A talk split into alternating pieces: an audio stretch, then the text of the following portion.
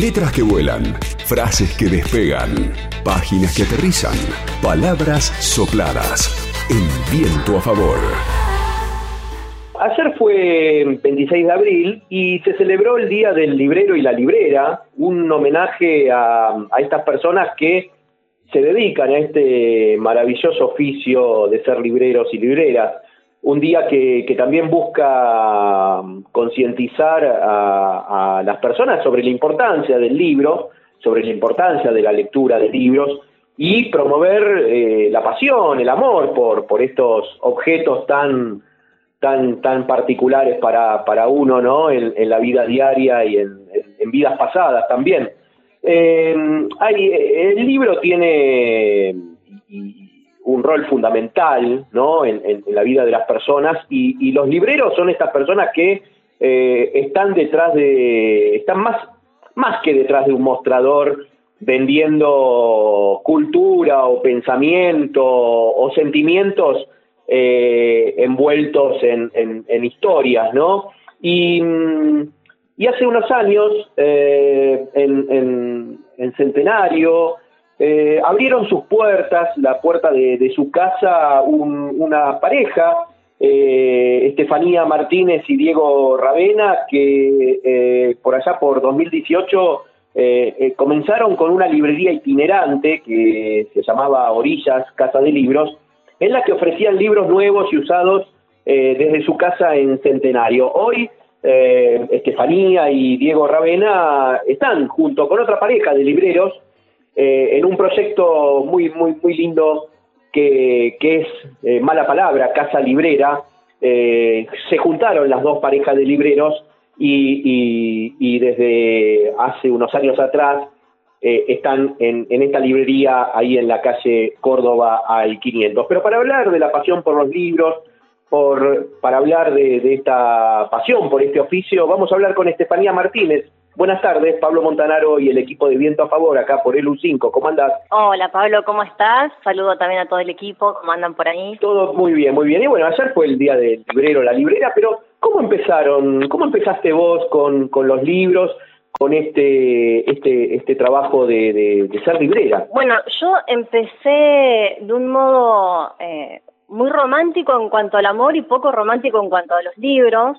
Porque la realidad es que, bueno, como vos comentabas recién, eh, yo estoy en pareja con Diego Ravena, cuando lo conozco a él, él ya vendía libros eh, y yo me sumé a este proyecto que es Orillas Casa de Libros, que ya venía. Él ya viene siendo librero hace más o menos 13 años eh, y yo lo conocí más o menos en la mitad de, de esta carrera. Así que bueno, ahí me sumé. ¿Qué relación tenías vos con el libro? Digamos, que eras lectora, no eras lectora, eras de comprar libros. Bueno, siempre me gustaron los libros. Es verdad que desde que soy librera leo muchísimo más. Eh, estoy mucho más en contacto con, con, editoriales, con libros, con autores que ni siquiera conocía. Pero eh, bueno, desde que era chica, sobre todo en la escuela, me incentivaron mucho la lectura, incluso la escritura y también mi familia, entonces bueno, fue, fue un proceso que terminó decantando ahora de adulta en, eh, bueno, lo que es una pasión y también un oficio, un trabajo, porque en definitiva vivimos de esto, eh, tanto Diego y yo como Mati y Vane, que son esta otra pareja que vos comentabas. Y, y decías, bueno, que, que, conociste, conociste el amor y conociste los libros, más libros ¿no? Así es, sí, Por eso digo, no es que llegué eh, a los libros por, por el amor a los libros, sino que el amor me llevó a los libros de alguna manera. Eh, y bueno, y eso después se potenció, porque también cuando uno está en contacto con, con la literatura, con, bueno, con iba a decir con los libros, pero en realidad es con todas las artes, ¿no? Claro. Eh, eso se potencia de alguna manera, ¿no? Algo que, que estaba ahí en una empieza a crecer y a crecer y, y una también le va dejando más lugar a eso, ¿no? Eh, cuando muchas veces decimos, bueno, no tengo tiempo para leer o no tengo tiempo para ver una película o bueno, o lo que sea, también una aprende a hacerse esos tiempos eh, y es lo que a mí me fue pasando con los libros. Dejé que los libros fueran tomando partes de mi vida. Y, ustedes empezaron con como una librería itinerante, es decir, eh, o sea, abrieron las puertas de su casa para, para ofrecer libros, venta de libros, pero también empezaron a participar en, bastantes ferias del libro acá en la provincia de Neuquén y también en, otras partes, ¿no? Así es, sí. Eh, Orillas eh, nace en Buenos Aires, en la feria de San Telmo, ahí empezó Diego vendiendo libros y también en la facultad, en la UBA. Eh, y empezamos a hacer ferias, sobre todo acá por la Patagonia, porque bueno, teníamos familia, eh, gente amiga a la que aprovechábamos y visitábamos, y ya a partir del 2014 eh, casi que nos dedicamos exclusivamente a hacer ferias, ferias de libro, ¿eh? solamente ferias de libro, que se hacen muchísimas en todo el país. Eh, nosotros abarcamos sobre todo la Patagonia y hemos ido, no a La Rioja, de repente hemos eh, ido para otros lugares. Y desde el 2018 nos vinimos a vivir acá en Neuquén. Yo soy neuquina, así que yo volví en mi caso. Eh, nos instalamos en Centenario y como vos decías, ahí abrimos las puertas de nuestra casa. No teníamos un, un espacio que estaba abierto todos los días, sino que lo abrimos para situaciones especiales, para algunos eventos en particular. Por ejemplo, hicimos la presentación de un libro de una poeta neuquina que se llama Karina Rita Medina y que publicó eh, en otra editorial neuquina que es Tanta Ceniza. Bueno, la presentación de ese libro se hizo allá en nuestra casa en Centenario. Eh, y bueno, seguimos haciendo ferias hasta que encaramos el proyecto de Mala Palabra eh, junto a, a Mati Bane, que nació en marzo del 2020. Marzo del 2020, y justo vino después la pandemia. Justo vino, casi que nacimos al mismo tiempo, te diría, porque abrimos oficialmente el 9 y el 19 ya tuvimos que cerrar. Así que somos eh, somos hijos de la pandemia. Eh, alguna vez un, librero en Buenos Aires me decía que, ser librero es tener la posibilidad de comprar libros, eh, que es una de, sus grandes pasiones, ¿no? Me decía, y que era un lector y un comprador compulsivo de libros, ¿no? bueno, ustedes tienen esa posibilidad, ¿no? De tener todos los libros que uno quisiera tener y leer en su casa, pero bueno, ¿cómo, ¿cómo se reparte ese tiempo entre, bueno, la, la venta de libros y la formación de un lector, eh, un lector librero, digamos, ¿no? Bueno, es que de alguna manera eh, acá, por lo menos acá en Mala Palabra, creemos que justamente la formación de, los libreros y las libreras tiene que ver con la lectura, ¿no? O por lo menos así es el modo que nos gusta encararlo desde acá, ¿no? Porque bueno, quizás hay otros libreros y libreras que tienen otra perspectiva y está bien. Eh, en nuestro caso nos gusta leer para conocer, poder recomendar. No hay nada más lindo que poder recomendar un libro que vos leíste y te gustó. Claro. ¿no? Hay libros que se venden solo porque, bueno, tienen su prensa, etcétera, etcétera, porque son muy buenos, pero que llegue un cliente o una clienta y vos le puedas sugerir algo que a vos te apasionó, eso es algo que, no sé cómo decirte, es, es, es la gloria para nosotros. Eh, entonces, bueno, leer tiene que ver con eso, con, con una pasión, pero también tiene que ver con nuestra formación. Em, creemos que ese, por ejemplo, es, es, un, es un valor agregado que desde acá podemos dar, ¿no? Em, quizás conocer autores o autoras que no son muy conocidos, entonces de repente, o editoriales que son muy pequeñas, acá en Mala Palabra tenemos muchas editoriales independientes, em, entonces ese es un poco nuestro trabajo. y, y no, te iba a decir respecto a comprar libros, sin ni hablar. Compramos muchos libros y también tenemos posibilidad de, de ojear algunos acá en la librería, aunque no los compremos.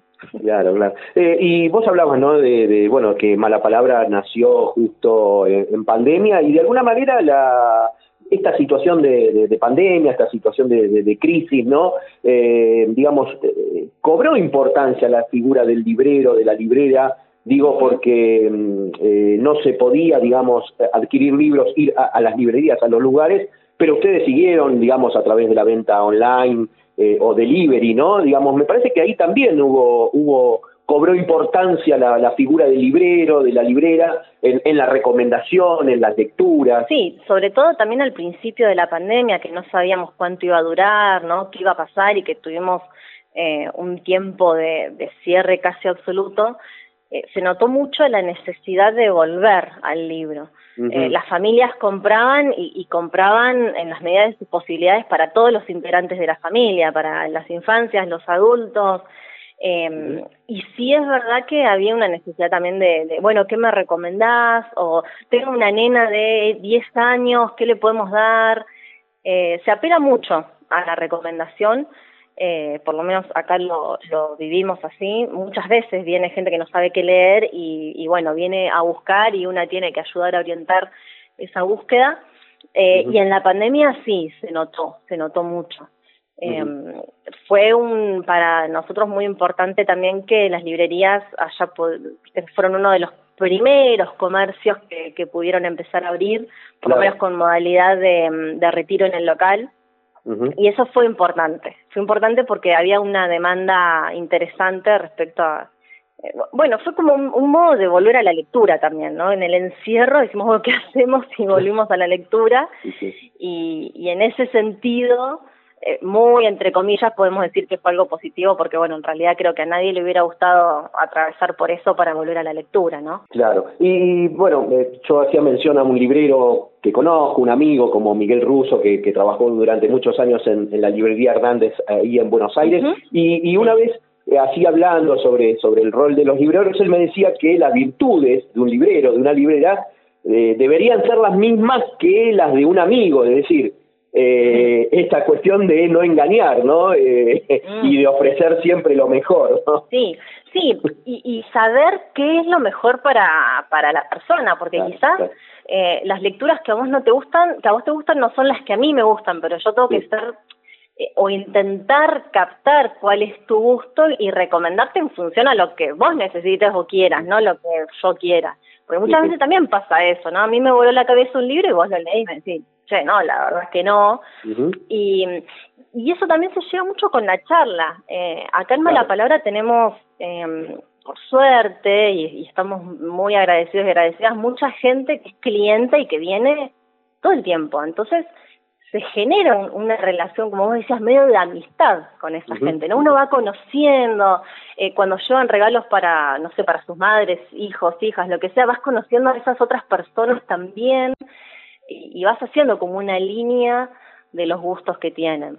Entonces sí, no. Y además también hay, algo que es verdad y muchas veces te dicen, che, ¿leíste este libro? Y nosotros decimos que no. Si no lo leímos o si no lo conocemos, eh, no está mal también decir que no, ¿no? Y no querer enchufar un libro solo por vender. Por supuesto. Y, y para ir cerrando, Estefanía, ¿qué libro estás leyendo ahora y que, bueno, recomendarías? Mira, terminé de leer ayer uno eh, que se llama La Perra que es de Quintana, es una escritora colombiana.